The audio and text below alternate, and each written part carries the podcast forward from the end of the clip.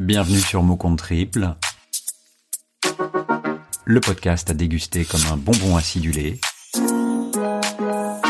tel un petit plaisir volé dans votre quotidien surchargé. Le mot d'aujourd'hui sera restaurant. C'est un service très utilisé dans nos vies citadines modernes. Par définition, il s'agit d'un établissement où l'on sert des repas moyennant paiement. Cependant, l'ubérisation que nous avons déclinée dans un épisode précédent a aussi sévi dans ce domaine, et désormais on assiste à une mobilité sans précédent, non pas des biens et des personnes comme nous l'a permis librement l'Union européenne, mais dans ce cas, des mets et des desserts.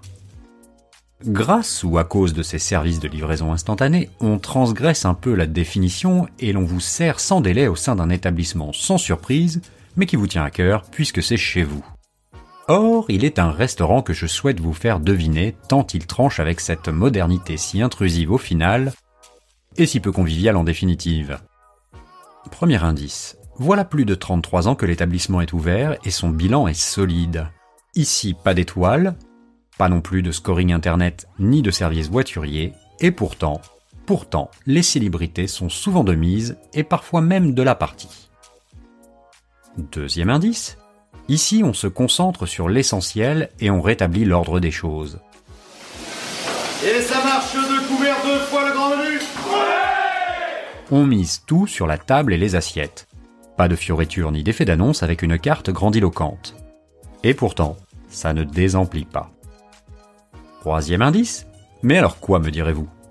Quel est donc ce nom si bien gardé de cette adresse mystérieuse?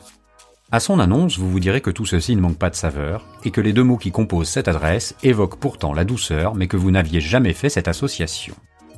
Alors, comme le cœur a ses raisons que la raison ne connaît point, raisonnez tous et pensez au resto du cœur.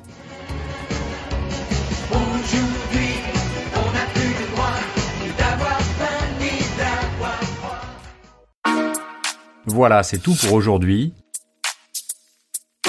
L'auteur de ce mot s'appelle Bernardo de Zorro. Si comme lui vous souhaitez nous adresser vos pensées sur un mot, n'hésitez pas à nous écrire à l'adresse suivante contact at En attendant, je vous dis à bientôt pour un nouveau mot.